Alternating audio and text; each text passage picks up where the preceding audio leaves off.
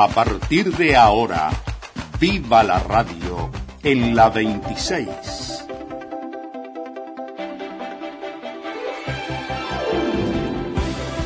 Un espacio abierto al mundo de las telecomunicaciones. El sonido del mundo a través de la radio. Radioactividades. Todo un mundo en radio. Todo un mundo en radio. 30 años.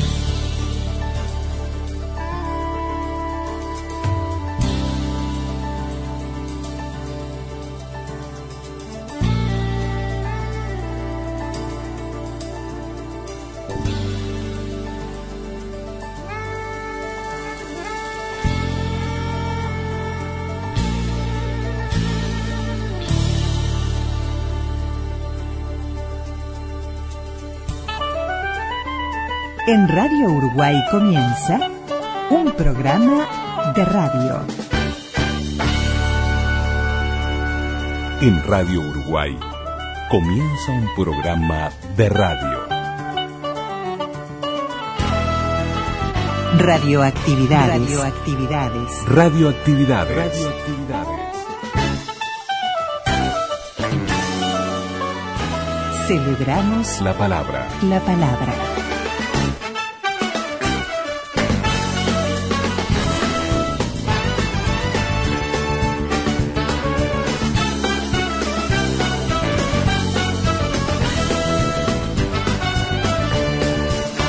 Comenzamos el programa de domingo con Claudio Tadei, Cositas Buenas.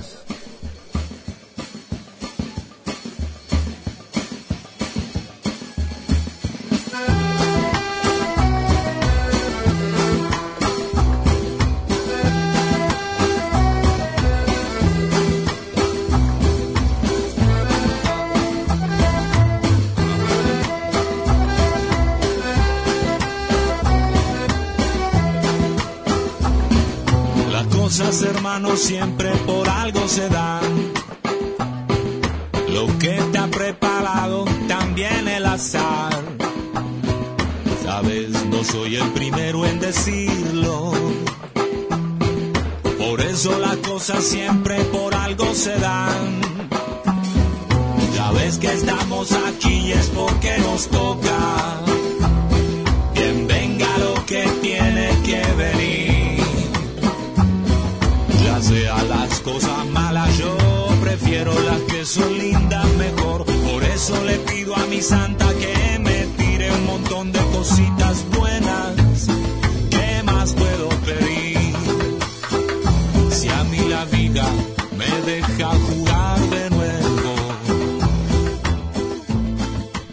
A el gusto de estar juntos por aquí, Luis Ignacio Moreira Lula, Daniel Ayala, quienes hacemos radioactividades. Y los invitamos a compartir una hora con la radio, con su historia. Comenzamos con Claudio Tadei, qué gusto de, tenerlo, de escucharlo.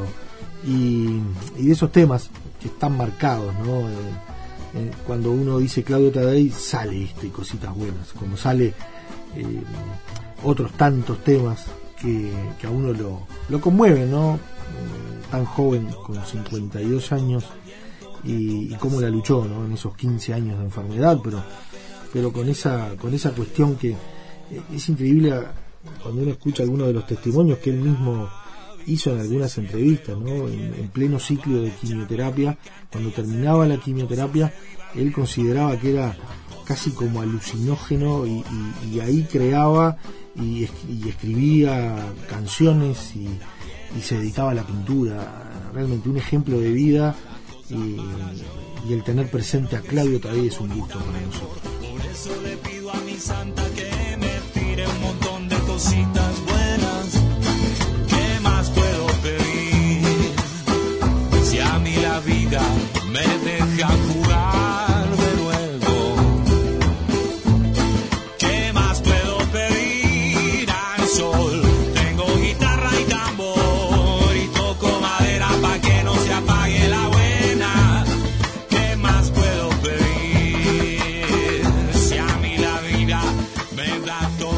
Y hoy la atención queda en los 90 años de Radio Universal, pero por sobre todas las cosas con, con uno de esos locutores que si uno identifica Universal, lo identifica por varios, ¿no? por varias voces, ni que hablar el fútbol y qué, ¿no?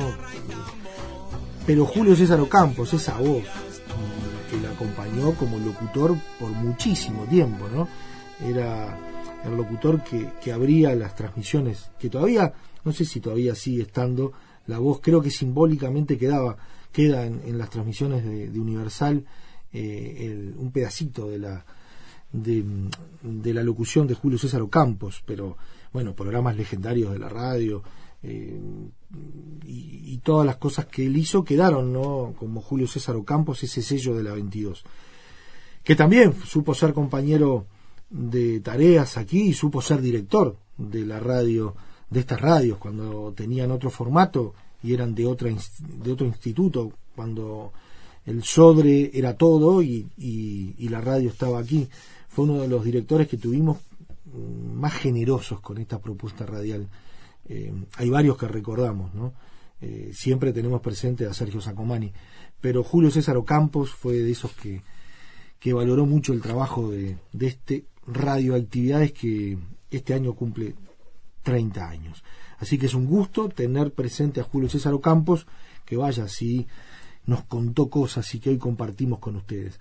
Pero el enorme gusto también de volver a escuchar a Elías Turubich. Ayer lo teníamos en ese diálogo con Raúl Barbero, que continúa dando la vuelta al dial del año 1979, nuevamente Elías Turubich, no es que, que sea repetido al de ayer, sino que continúa la entrevista, así que no se lo pierda. En Facebook, Radioactividades. Radioactividades. Contenidos, adelantos y noticias.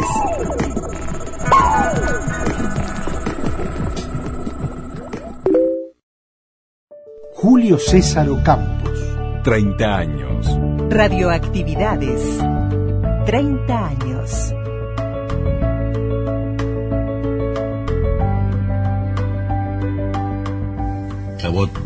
Fue y será el uno de los locutores animadores de este país. Nunca hubo nada igual.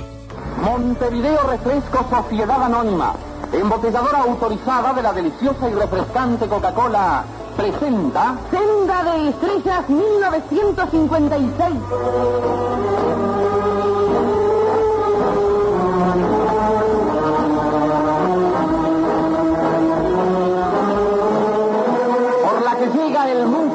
Pueblo que da señorío al tango, Marianito More.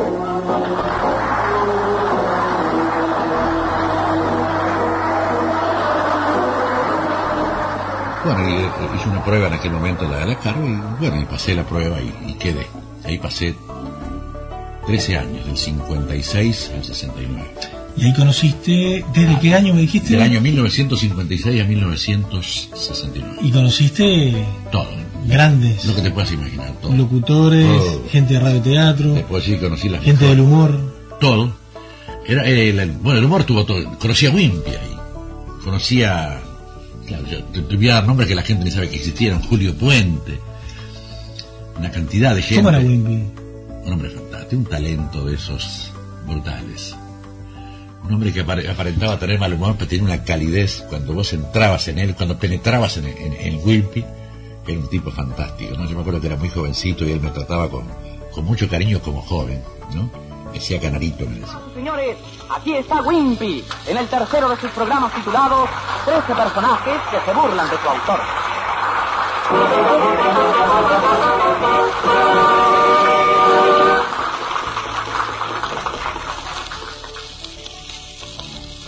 Gracias y buenas noches. Casi todos los hombres que se han venido ocupando de explicar en libros y en conferencias qué es el humorismo, amigos, fracasaron lamentablemente. Porque ellos no eran humoristas. Y cuando por extraña excepción trató un humorista de explicar qué era el humorismo, lo explicó tan en serio que nadie entendió nada.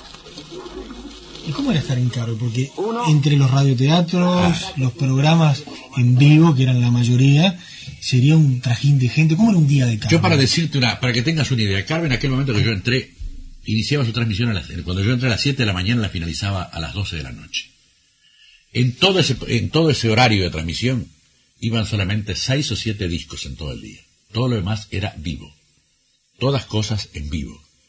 Los informativos. Había, por ejemplo, radioteatros a las once y media. Te hablo de radioteatros largos, once y media, una y media, tres y media, cuatro y media, cinco y media, siete y media y diez y media de la noche. Pero además había programas cortos. La Chimba, Casimiro Parola, El Peluquero, La Suegra, Doña Rosa la Bebe y Don Luis, este, los, Paredes, cantidad de programas de 15 minutos, bueno, es que, hacían que la programación fuera permanentemente casi toda hablada, a excepción, ya te digo, de los programas de Fonoplatea que se hacían con noticias en vivo. ¿Y qué hacía Ocampo? Digo, ¿a qué hora llegaba la radio? Estaba todo el día para arriba y para abajo. En aquella época, eh, fíjate qué curioso, los horarios eran cortados, se hacían siete horas, que era lo que establecía el turno, el turno radial de aquel momento, siete horas creo que era también así, pero se hacían en, dos horarios. Es decir, se aprovechaba más al locutor, se, variaban más las voces. Porque, por ejemplo, yo tenía un horario muchas veces que hacía de, de las 11.30 a las 15.30 y las 21 a las 24, para hacer la fonoplatea. Pero, para que tengas una idea, éramos 16 locutores por turno en Radio Carles, por día. 16 Por locutores, turno. sí, por día. Por día. Por día, había 16 locutores. Porque era, era, la radio era eso, era, la, era, la- era la único, el único medio, digamos, que tenía una, una, una, una, perma- una permanencia de horas en, no estaba la televisión, por ejemplo. Entonces, la, la radio era, era la compañía, yo qué sé, infaltable en cualquier, en cualquier casa. ¿Y cómo era Fontaina? Un broadcaster. Un gran broadcaster. Tenemos en nuestras manos un organismo radial y la radiodifusión es la creación del siglo. Nos corresponde la responsabilidad de hacerla marchar en el ritmo que la época determina. No es estática la radio, es dinámica pura. Detenerse es retroceder. No pensamos detenernos. Quienes han seguido nuestra trayectoria lo saben. Hay además una misión para la colectividad. Una misión tanto más imperiosa cuanto más difícil. Y a la radio le corresponde servirla, atenderla e impulsarla. Fontaina y a De Feo, Juan Enrique De Feo, se les debe un poco, un poco, quizá haya habido otros, yo no lo recuerdo, porque no quiero hacer distinción, pero es decir, creo que fueron gente que en cierto modo inventó todo esto. Inventó no, pero que, le dio una vida fantástica. En un instante hamburguesas Primacar prontas para saborear. Hamburguesas Primacar, elaboradas con la mejor materia prima uruguaya. Pídalas en supermercados.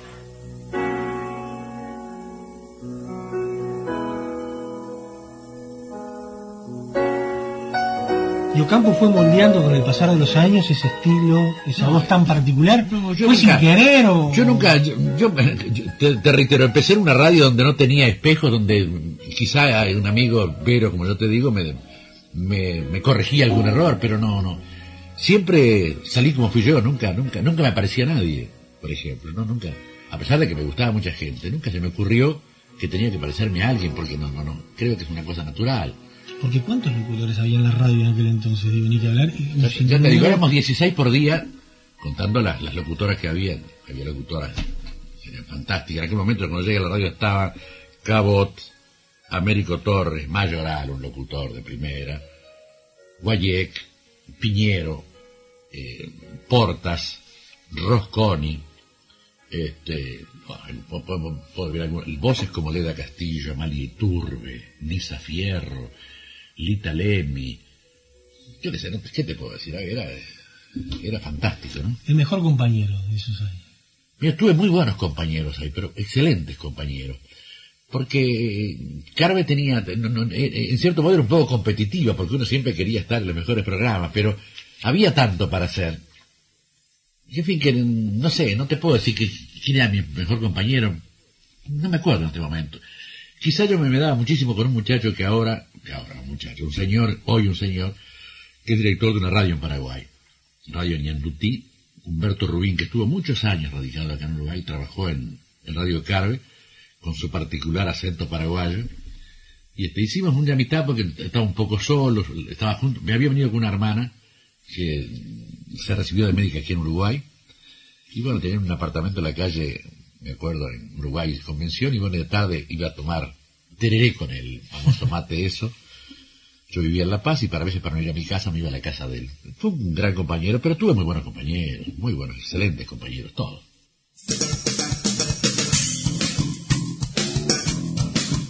¿Y después de Carve?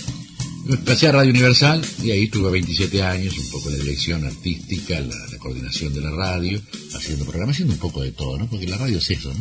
¿Y qué ha sido Universal desde después que te fuiste de Carve? ¿Qué, cómo, podías, ¿Cómo puedes pintarnos lo que era la programación? Bueno, era Eh, como una emisora era una diferente cosa- a lo que era, era era diferente, pero no, pero ya estaba cambiando, incluso la- las tendencias radiales estaban cambiando con el advenimiento de la televisión. La televisión acá empezó en el año 56 con Saeta. Después apareció muy pronto Canal, Canal 4, después el 12, y todas las radios tuvieron que ir adecuando su programación al nuevo medio que era la televisión. Es decir, ya la fonoplatea no era un atractivo demasiado importante porque es- ese artista que antes venía con, con una gran promoción y con un gran sacrificio económico de, la radio de la teatro, después ya lo veías a través de, programas que venían de Buenos Aires o, o filmados. Todavía no había tape los primeros momentos, pero después de los videotape lograron que, que tú, tú tuvieras todos los artistas en tu casa, y todos los programas y todas las seriales. Entonces la radio tuvo que cambiar, tuvo que salir de los radioteatros, porque ya estaban los teleteatros, ¿eh? que te ofrecían el, mi- el mismo, la, la- la- la misma opción, pero con imagen. ¿Y qué hace Universal en esos años? ¿Qué programas tenía? Bueno, la Radio Universal tenía en ese momento grandes programas musicales. Siempre se dedicó a programas musicales que, uno de ellos, por ejemplo, que se sigue haciendo hoy, creo que empezó allá, creo que empezó allá por los años cincuenta y tantos, que la cita folclórica, folclórica. y aún hoy se sigue escuchando. No, Yo me acuerdo cuando era Aún hoy gurí, se sigue escuchando. campo ahí. Pero no, pero había característica. mucha gente antes que yo ahí, porque yo entré ya un poco ya, ya, ya hacía, cuando entré a la Universal ya hacía años que estaba esa- ese programa. Y en ese momento Universal tenía, tenía puntos de atracción, tenía la cita folclórica, tenía un hombre con, con, un- con una gran comunicación, Nathan Jung.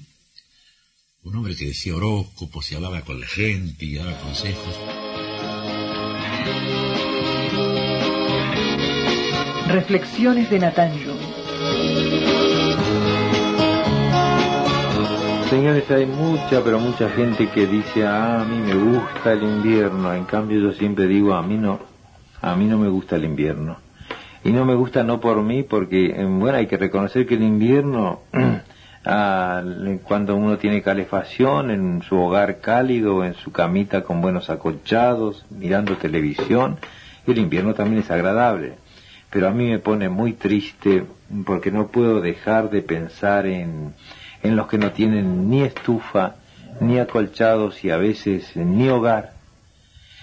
Bueno, y en días, por ejemplo, mm, mm, los otros días me estaba acordando tanto de una viejecita que un día visité porque ella estaba enferma y vivía en un ranchito muy frío y muy pobre y tenía como muebles solo un elástico de cama con un colchón de estopa, una mesita chica y como mesa de luz un cajón y sobre ese cajón una velita alumbrando ese cuadro de tremenda tristeza y así vivía vivía gracias a la ayuda de algún vecino caritativo y el día que le visité hace ya mucho tiempo hacía mucho mucho frío pero el frío en la calle no era nada ante el frío que se sentía al entrar en ese ranchito porque al verla la pobre viejecita se sentía frío en el alma y un frío decía, la radio establece una comunicación que a veces uno no, no- no se explica por qué.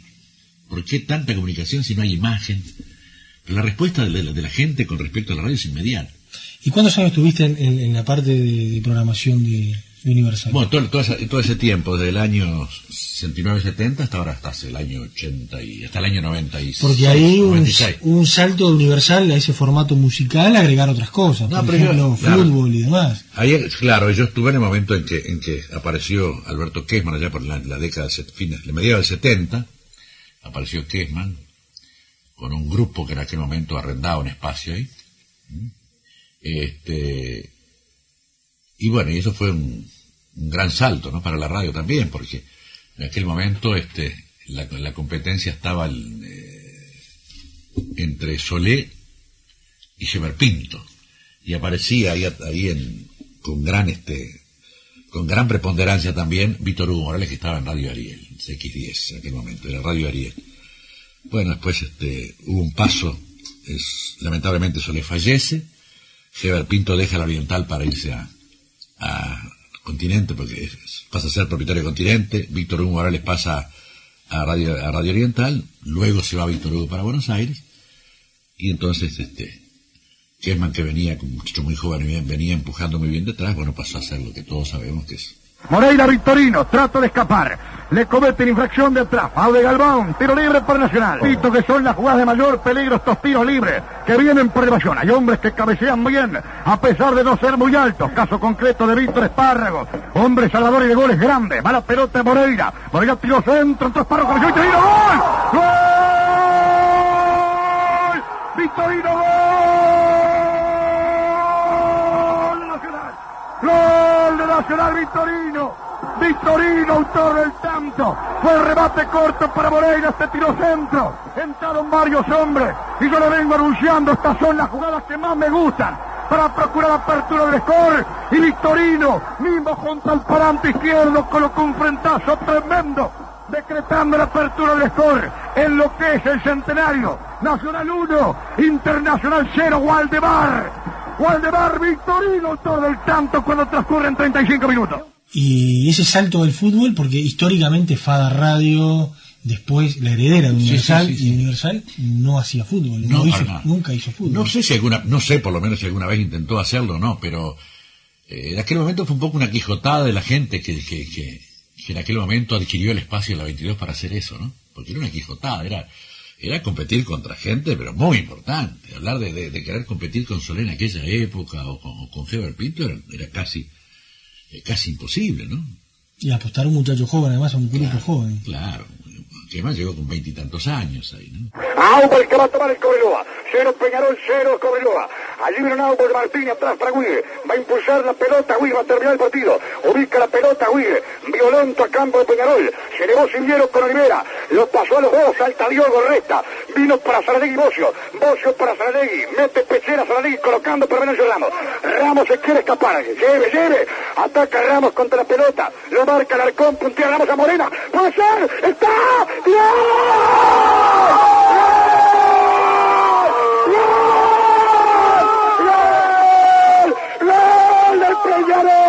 ¡Fernando Morena!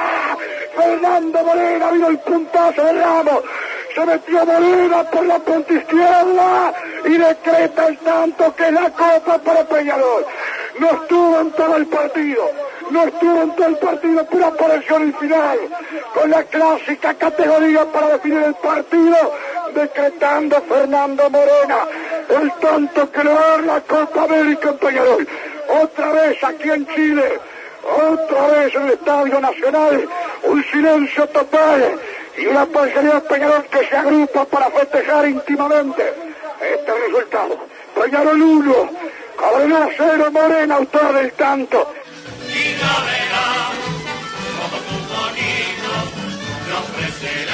Mano a mano. Y como esa mona, hay muchas mujeres que no le dan el alma de padecer. Y don Carmelo Imperio. Bueno, es un hombre parecido. Yo te digo la verdad. ¿Cómo podrías pintar a la gente? Porque la gente. Carmelo Imperio. Carmelo Imperio. ¿Cómo, cómo era Carmelo Imperio es un hombre de, de- de una inventiva, de una sensibilidad, de un olfato en lo popular brutal. Carmelo Imperio salió durante muchos años en carnaval y fue primer premio siempre que él se lo propuso, porque era un profesional del carnaval.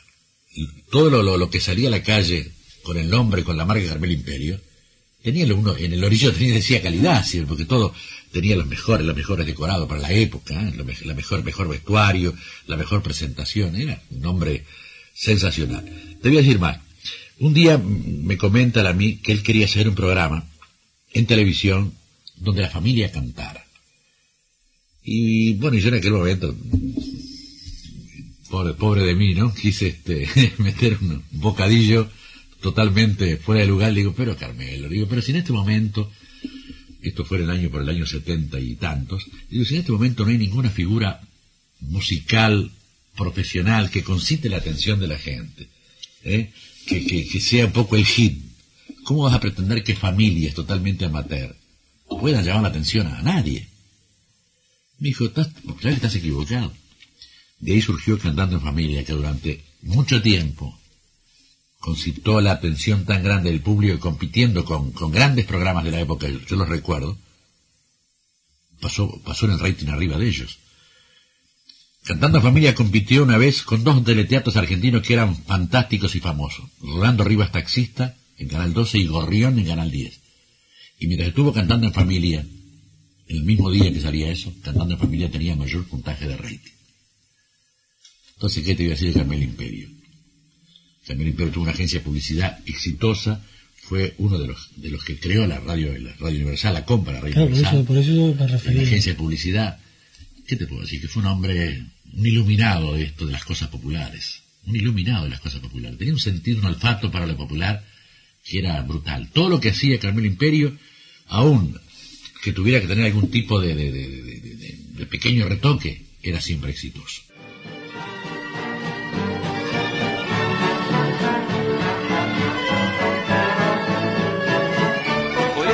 Menos una palabra de suya de qué le ha aparecido este homenaje a toda la gente como, como usted ha creado la radio uruguaya?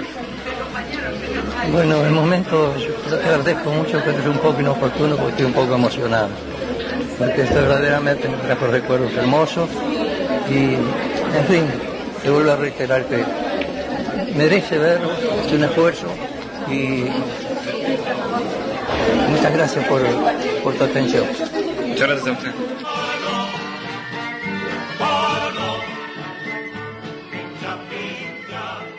Treinta años. Queridos amigos, buenas noches. Les habla Raúl Fontaina Hijo. Hoy es 7 de diciembre de 1956 y a partir de este momento empieza a transmitir para todo el Uruguay y está en el aire CXA TV Canal 10 Saeta. Televisión comenzó en el año 56, en el predio de la, de la Exposición Nacional de la Producción, donde está ahora el cilindro, era un circuito interno, eso fue el comienzo de la televisión del país, con unos equipos que llegaron acá de Estados Unidos, ya en desuso creo, y se creó primero un circuito interno para que la gente viera qué era televisión. De ahí surgió Saeta, como, como emisora, digamos, de aire. El comienzo, por supuesto, tuvo la dificultad de que el televisor era, un, aparato muy costoso y no todo el mundo podía acceder al televisor, más aún teniendo en cuenta que todavía la televisión no estaba preparada como para brindar una programación acorde con el valor de, de- un televisor, de un receptor. Y de a poco fue creciendo, creciendo, surgieron los otros canales, y ahí empezamos casi toda la gente que en aquel momento trabajábamos en Radio Carve. Cristina Morán, Américo Torres, Mayoral. Hoy, hoy día está dirigiendo eh, Alejandro Barrios en Canal 4, que era de Carve. Mastra, que está en Canal 10, que era, que era de Carve. Un poco toda la gente que trabajaba en Radio Carve, eh, fuimos un poco ahí a hacer un aprendizaje, ya que Raúl Fontaña quería que todos aprendiéramos y un poco la televisión la, la orientaba él, digamos, ¿no? Y ahí casi todos aprendimos, aprendimos sin, sin tener a nadie como espejo tampoco, porque aprendimos entre nosotros. Sí, eran autodidactas. Era el tiempo de una sola cámara. Una sola cámara, con un cameraman que fue fantástico, Severino. Y había que ser en vivo. había que no, ser en no, vivo. no existía el tema, no existía Por eso digo, entonces, ¿cómo se arreglaban para ir de la radio al, canal? De, de- Bueno, en aquel momento eh, había solo el, el canal 10, se iba, había un servicio, digamos, de locomoción que ponía, ponía la, la, la saeta lo ponía, que salía de Radio Carve, una camioneta, una furgón que llevaba a la gente la traía, porque, porque era muy difícil llegar hasta allá adentro al predio de la exposición. Porque ya estaba en, medio del predio, ya la exposición había sido cerrada, y se accedía por una portera llena de barro, cuando llovía casi imposible entrar. Bueno, ahí, ahí la gente iba en esa camioneta, eh, los que tenían su vehículo propio, por supuesto, lo hacían en, en su automóvil, ¿no? Pero íbamos, eran así. Después, claro, el, el mayor, el mayor movimiento de locutores fue cuando a la- estaban los tres canales y no había tape, se salía de un canal a otro para hacer un comercial. Había locutores, bueno, casi todos los locutores tenían una, una marca para hacer, por ejemplo, y sabían que tenían a las 20 y 10 en el canal 10, a las 20 y 30 en la tanda que iban el 12 y así. Había gente que trabajaba, tenía hasta un remis parado a veces en la puerta muchas veces para poder hacer los avisos. ¿Y cómo era el hecho de los avisos? ¿Ya venía todo libretado? ¿Estaba se todo libretaba, hecho, había o que- no, se libretaba. el La- locutor no, la, no, la agencia libretaba. Este, por supuesto que al ser en vivo y no tener, no, no, no, no tener la posibilidad de, de corrección, a veces uno tenía que payar un poco. Si te ibas del libreto y te olvidabas, tenías que seguir payando porque no se podía parar. Porque el minuto tenía su costo y bueno, podías decir, me paré, ¿qué pasó? Había que hacerlo. Hay anécdotas jugosísimas con respecto a eso, ¿no? Claro, porque era muy difícil hacer un, un aviso en vivo. Siempre se, se produce el lapso, ¿no? De- ¿Y alguno de los lapsus que, que te Uh, puede haber mandado? yo recuerdo uno que fue así, pero lo recuerdo para siempre. En aquel en el momento que yo hacía, hacíamos en el canal 10 un programa que se llamaba Sunay Club TV, te hablo del año 57. Había en la Argentina dos famosas vedettes cubanas. Una se llamaba Melita Vargas, creo que vive todavía. Y, y también creo que vive la otra, más cubana también, se llamaba Blanquita Amaro. Una noche hacíamos un programa que se llamaba Sunay Club TV y conseguimos con un gran esfuerzo de un sponsor que Blanquita Amaro, que venía a actuar en una guata acá en Montevideo, la pudiéramos llevar al canal. Bueno, un esfuerzo económico bastante grande para la época y para nosotros, por supuesto que éramos, que, éramos los, los que bancábamos el espacio, y llevamos a Melita Vargas. No sé por qué yo presentaba eso, con unas limitaciones brutales, y no sé por qué, porque hasta ahora me lo estoy preguntando, en el momento que tuve que presentar a Vargas dije, señoras y señores, con ustedes, Blanquita Amaro. Y era espantoso decirle a, a, a Melita Vargas el nombre de, de, de, su, de su, su, máxima este, competitividad, competidora, ¿no? ¿Y cómo saliste? Nunca, no, nunca supe. Nunca, no, no, no, es que no me, no me enteré, porque además nunca me expliqué por qué dije eso, porque yo nunca había visto a Blanquita Amaro en persona, nunca había hablado con ella, nunca, nada. Eso es lo, que ocurre con la mente, los, los, famosos lapsus que ocurren en televisión. ¿Hubo algún enojo o algo por no, parte de.? La, creo que a la mujer no le gustó muchísimo, pobre, y al final creo que la, la empujaron un poco y salió, si no, no hubiera salido a cantar. No, si no fue fea más, la cosa. No recuerdo más. ¿Y en radio alguno de esos furcios? Tipo que... Ah, furcios, furcios, hay muchísimos y anécdotas, hay, hay, hay, hay muchísimas también. Yo te quería recordar los avisos de la época que a veces los comento con amigos y todo, todo les causa, les causa gracia. Claro, fue una, una publicidad pensada para los años 50 y 60, no nos podemos mirar un aviso con la óptica del año 2000, ahora ha cambiado, la creatividad es otra, las exigencias son otras, pero había avisos fantásticos, por ejemplo, había uno que aludía a nombres, nombres de personas de aquella época también, ¿no? que eran vigentes para aquel momento. Había un aviso que decía, para Esther, Sara y Etelvina, jabón Lancaster con lanolina. No me acuerdo, no me olvido nunca más los avisos. Los famosos avisos de las píldoras Ross, rosaditas, chiquititas, cumplidoras. Era un colagogo. Quiere levantarse, tome píldoras Ross al acostarse, chiquititas, pero cumplidoras. Otro aviso que decía, píldoras Ross al acostarse y volvía a levantarse. Pregúntele a su vecina con qué cocina cocina, a que le dice Volcán. Aviso con, con mucho ingenio. Fuma, y si no fuma la paz, ¿por qué fuma? Había una cantidad de avisos tan, tan increíbles y tan bien pensados, que era prácticamente, junto con, con la prensa escrita, el único medio de difusión de la publicidad. Es decir, la radio vendía, la radio vendía, vendía muchísimo. Por supuesto, la, la, la, el advenimiento de la televisión con la imagen, bueno, por supuesto que eh, amplió, digamos, el espectro publicitario, ¿no? Pero la radio tuvo una vigencia, tuvo, tiene una vigencia brutal. Y de los avisos, ¿ah? hablamos algo, pero sí. de, de, las estrellas que venían, porque en Carve desfilaron y también por la televisión. Yo pienso que vino todo. Viva Carve, viva América, que viva la libertad. La fonoplatea, en la radio Carve eh, tenía varias fonoplateas. Una, una que estaba ubicada en Palacio Díaz, un edificio que está en 18 de julio, casi ejido. Es una, una, una fonoplatea que tendría algo así como 150, los 180 localidades. Cuando había algo más grande se, se usaba el Centro Gallego Casa de Galicia, hasta que después se adquirió un local que hoy es Cinemateca en la calle Tacuarembó, que había sido un templo, eso lo compró Radio Carve, y ahí hizo su gran fonoplatea, su gran, su, mega fonoplatea, porque en aquel momento era enorme, que incluso empezó no con butacas, sino con unos bancos que eran de un templo. Ahí donde está Cinemateca hoy. No, no está Cinemateca. Era- eran bancos, unos bancos de, de- de roble espléndidos, un lujo de, de- roble macizo. Eran bancos, de un- había sido un templo eso. Y ahí empezó la radio. La- digamos, empezó no, ahí culminó la, la- la radio Carve sus su, sus grandes programas monoplatea con esa monoplatea grande y propia. ¿no? Yo en esa monoplatea vi casos, anécdotas geniales. Una noche estando en la... Dos veces nos pasó una cosa así. Estando en el hall, esperando que viniera un artista que yo no conocía, había bien anunciado un artista. Una noche se aparece un señor que baja de un taxi, un señor de poco cabello, no muy alto, más bien bajo, de pelo muy rubio, con un estuche de guitarra muy grande, y se presenta, me dice, mucho gusto, Narciso Yepes. Yo cuando me dijo, Narciso, era la segunda guitarra del mundo en ese momento, y vino solo en un taxi, con la modestia más grande del mundo, a tocar a Radio Carve.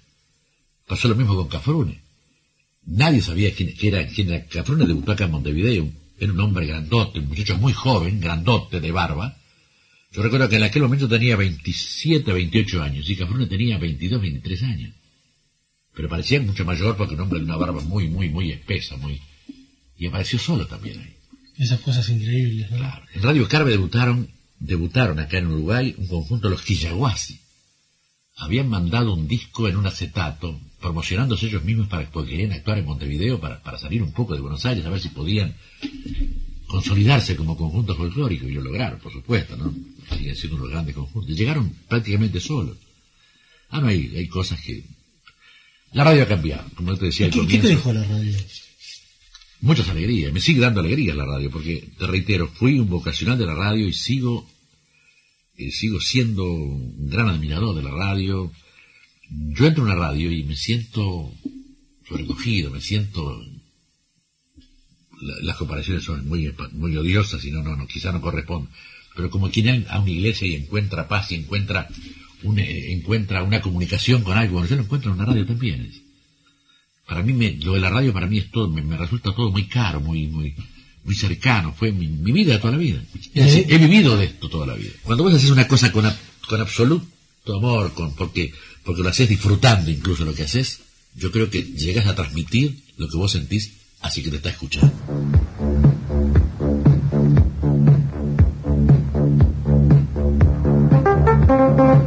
Desde el Montevideo Shopping Center transmite FM 70, emisora de Andebu, en los 70 años de la radiodifusión privada en el Uruguay, en los 104.3 MHz de su dial FM.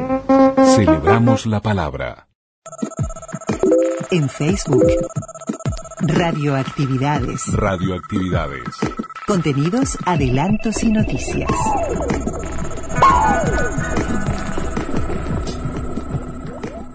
Vuelta al dial, Raúl Barbero, año 1979, Elías Turubich. Se le escapa Cruz, se le escapa Marichal, entró, peligro, va a tirar. El inmenso. ¿Qué tal, amigo? Reflexiones de Natanjo.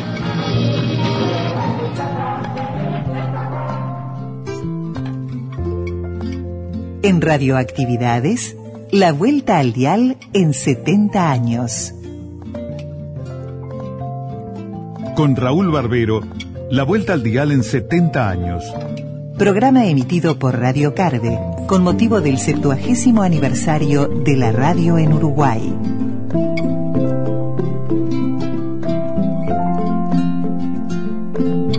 La vuelta al dial en 70 años. En 70 años. Una cosa que siempre quedó en los márgenes de mi curiosidad y ahora la voy a satisfacer. ¿Cómo fuiste conformando tu archivo? ¿Con discoteca propia, publicaciones, fichas, viajes? ¿Cuántos discos sumas actualmente? Bueno, la cantidad de discos en estos momentos no sé, pero debo decirte que tengo dos habitaciones de 4x4 eh, con Atestadas repisas. de- de- sí, sí, de- sí, sí. Cosa que me alegro es que porque mm, yo veía discos que ya no, no, no, no, no, no daban para más nada, pero quedaron allí con el cariño de, de haberlo comprado y haberlo ido a buscar. y que hoy me sirven porque yo estoy conformando en estos momentos programas con música de los 50, los oldies, los oldies para, una- para gente de, de mi edad eh, fundamentalmente, ¿no? Eh, la gente de 50, de 40. Conmigo te tendrías que remontar a Paul Whiteman. Sí, no, yo ya- tanto En los años 20, cuando era el rey del jazz. pero de Louis Armstrong Sí, a Harry Belafonte, a Elvis Presley, a Roy Orbison, a Chuck Berry. claro. Y después, este, todo eso fue quedando. Y otras cosas que debido a que hoy grandes coleccionistas me escuchaban cuando eran jovencitos, este, hemos ido recopilando en Se intercambian discos, te mandan discos para que tú además prestes discos. ¿Cómo es la en cosa? forma constante. Ah, sí. El- el- el- es muy difícil el coleccionista, ¿no? El coleccionista te deja ir a la casa cuando es un programa y tú lo respetas. Él pone el disco en el aparato, él lo graba el cassette y te lo entrega. Pero que tú lo toques. Claro, claro. Bueno, es, es un poco un tesoro, ¿no? Es una manera de compartir lo que se tiene, ¿no? Claro. Es un poco aquello que hacíamos vos y yo cuando éramos chicos cuando cantábamos figuritas. figuritas, claro, o bolitas. No, bolitas por bochones. Ahora bien, Beatlemanía. En ese momento los Beatles son una fiebre incontrolable. No hay muchacho o muchacha que no tararee Yesterday o deje de silbar Michelle. Pero, ¿qué otros intérpretes tenías tú de enorme aceptación para incorporar en ese programa? Indudablemente que después los Beatles eran los Rolling Stones, ¿no? Los, los niños malos, como se les hizo aparecer, ya que la, la imagen de niños buenos la tenían los Beatles. Claro, claro. Después estaba Herman Hermits, que era mucho más comercial, que tuvo éxitos como Hoy no hay leche. Eh, los Daycare Five, uno de los inventos británicos para competir en otro sello con los Beatles, pero cuando llegaron a Estados Unidos se hicieron amigos y dejaron de ser Adiós. Competencia. Era un grupo de siete intérpretes donde había instrumentos de viento, entonces no era el mismo estilo. Mm, Para otro de los que eh, poníamos eran los Monkeys, que ese fue un invento de los norteamericanos para competir con los Beatles. No sé si tú te acuerdas, había una serial que pasaba Tele 12 eh, todas las tardes con los Monkeys, eh, que hacían canciones un poco plagiadas a los Beatles, que tuvieron éxito, pero nunca el éxito de los Beatles. No llegaron ahí. Y este, también estaban Alan Rich y Pete Day, los trémelos que estuvieron en nuestro país y que nos dejaron impactados a todos y que tuve la suerte de poderlos presentar. Lamentablemente fue por la enfermedad de Rubén Castillo, que era el que lo iba a hacer, y diez minutos antes me vistieron con el smoking de Rubén Castillo que me quedaba muy grande. Este, y acá da lugar a una anécdota. Como yo tengo espalda chica y Rubén Castillo tiene espalda muy ancha, los muchachos de utilería agarraron unas camisetas viejas y me las pusieron de hombreras para que no se notara la diferencia. Y en el momento que luego de decir que Alan, Rip, Chip y Day se presentaban en Tele 12, levanté el brazo derecho en forma fuerte para indicar donde ellos estaban y por la manga salió corriendo. Se desprendió la hombrera. Una de las camisetas.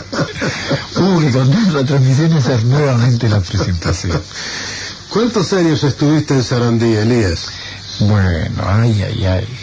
Y unos 12 años. 12 años. ¿Y después dónde marchaste? Bueno, de allí eh, estuve en muchas radios, pero como los programas musicales tienen término, ¿eh? no, no, eh, es muy difícil que un DJ que, se perdure. Estuve en CX12 Radio Oriental, en CX36 Centenario, eh, estuve en CX10, pero es en forma paralela a, a Sarandí y hacía un programa llamado Acromúsica que lo presentaba a Crocel, ¿no? Claro, claro. Este, bueno, mm, estuve en Panamericana en dos oportunidades.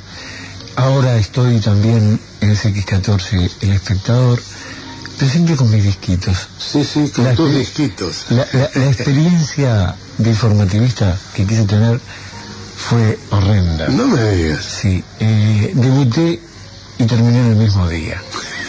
Fue en Radio Sarandí en el año 1963, en que, eh, como era nuevo, me dejaron, era un día que no había movimiento ninguno, me dejaron todo pronto, ¿eh? y ah, yo agarraba la, la hojita de las noticias a cada hora y a cada media hora. Pero ese día matan a Kennedy.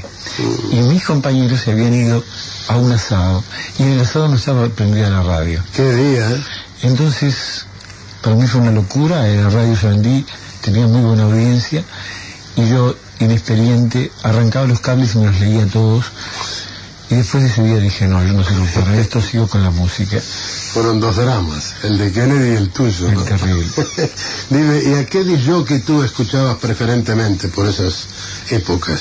Bueno, cuando era chico escuchaba a Raimundo Soto, Tabeira, Nolo Mainero, Maraví, Gabriel Villanova, La Cinta de Oro, que sé que Ah, en estuvieron la 36. en este estuvieron programa. aquí, estuvieron acá, sí. Era, era, era esa gente. Y no me quiero olvidar, porque el otro día cuando hablé contigo, de que en este programa, perdón, en este medio, en CX 32 Radio Sur, Luis Vega, que era un actor de teatro, de radio Sí, como teatro, no salió de acá para ir a la 32. ¿Ah, sí? Sí, de Caro le salió. hacía un programa que se llamaba El compás del reloj, donde íbamos a escuchar el programa y a bailar en el estudio. Yo era un adolescente y mi locura era un poco imitar a aquellos jóvenes norteamericanos de la época. Y le hice hacer en pañolencia a mi madre un- dos letras, una E y una T. ¿Te acuerdas que se usaban las letras grandotas? Este, y de eso no me quiero olvidar. ¿eh? Me imagino, me imagino. Y ahora hay lugar todavía en tus programas para los intocables de hasta hace pocos años, Crosby, Sinatra, Ella Fitzgerald, Ellington, Armstrong, o debemos resignarnos a su pasaje a la categoría de mitos irrepetibles, pero definitivamente alejado de las discotecas. Yo he vivido la música, a mí no me gusta hablar mucho en los programas, yo hablo cada 15 minutos, pego cuatro discos, hablo otros cuatro discos. Y a esta gente la tengo en un espacio que se llama Aquellos Negros Maravillosos, donde uno, por supuesto, habla de los nombres que tú has dado, y otros que son los inolvidables. Sabes que tengo una clientela muy grande, ¿no? claro. Y entre los inolvidables me he llevado la gran sorpresa. Los boleros. Los boleros. Los boleros han vuelto, ha vuelto Eddie Gourmet gracias a, un aviso de Encar con los panchos, por ejemplo. Nat King Cole ha tomado una vigencia Gran resurrección. imponente. Armando. Manzanero, por ejemplo. Sí, sí, sí. Que el otro día escuché a uno de los cantantes de moda eh, hablando de Armando Manzanero que está dirigiendo a otra gente. Qué lindo poder compartir lo ¿Cómo que uno no? sabe, ¿no? Pero cómo no. Turubich, gran Elías, muchas gracias por tu aporte a este ciclo. Desde el espectador seguirás diciéndonos cómo debe ser y actuar un disc jockey, que eso es muy importante. Por eso también te damos las gracias y queremos que tú te despidas de este programa con música. Anúnciala.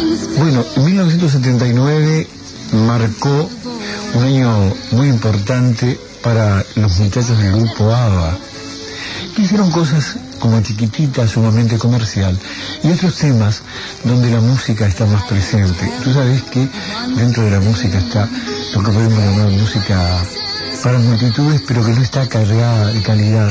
Y hay otros temas que no se consumen tanto. Tipo boutique. Ahí está. Y este gracias por la música eh, puede ser la despedida porque realmente mi razón de ser han sido mis hijos y la música. Muchas gracias, Elías. Y por nuestra parte, amigos, nos despedimos hasta el programa número 59. Mil gracias. En Radioactividades, la vuelta al dial en 70 años. Con Raúl Barbero, la vuelta al dial en 70 años. Programa emitido por Radio Carve con motivo del 70 aniversario de la radio en Uruguay. La vuelta al dial en 70 años. En 70 años.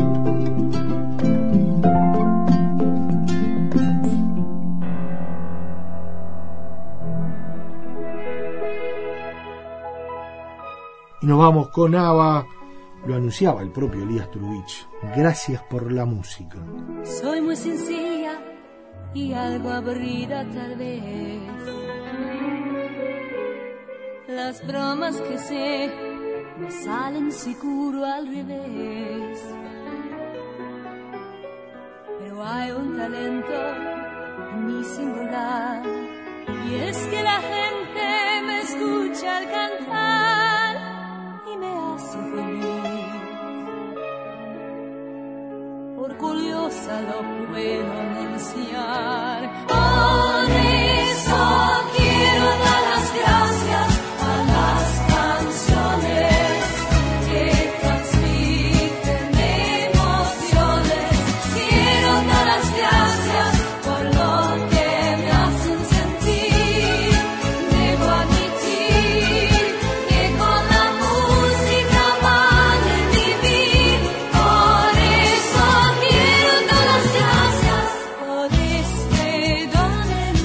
Gusto escuchar a Elías Turubich, ¿no? qué, linda entrevista y qué bueno este, este binomio de Raúl Barbero y Elías Turubich que ponen el cierre este fin de semana con la radio, con su historia a la manera de radioactividades, siempre convocándolos a, que compartan y que tengan en cuenta nuestro Facebook, nuestra página en Facebook, radioactividades y por allí aparecen diversas crónicas. También están los programas.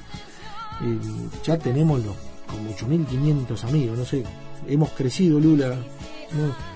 Eh, realmente la repercusión que hemos ido teniendo en, nuestra página en Facebook eh, es, es gracias a ustedes, porque realmente esa, esa cantidad de amigos hace que, que- aparezcan aportes, que, surjan testimonios que, realmente valen la pena que, lo hagan, así que los, invita- invitamos, los invitamos a todos a que lo sigan, a que nos sigan por eh, Facebook, también Twitter, presente radioactividades. En lo que nosotros, el próximo fin de semana ah, estaremos en los horarios de las 12 y de las 0 hora de sábado domingo y en un 24 de agosto haciendo referencia a la nostalgia es ineludible porque además nació por la radio y, bueno, esa historia se va a colar como también ya le decimos desde el primero de septiembre todos los domingos y durante septiembre, octubre y noviembre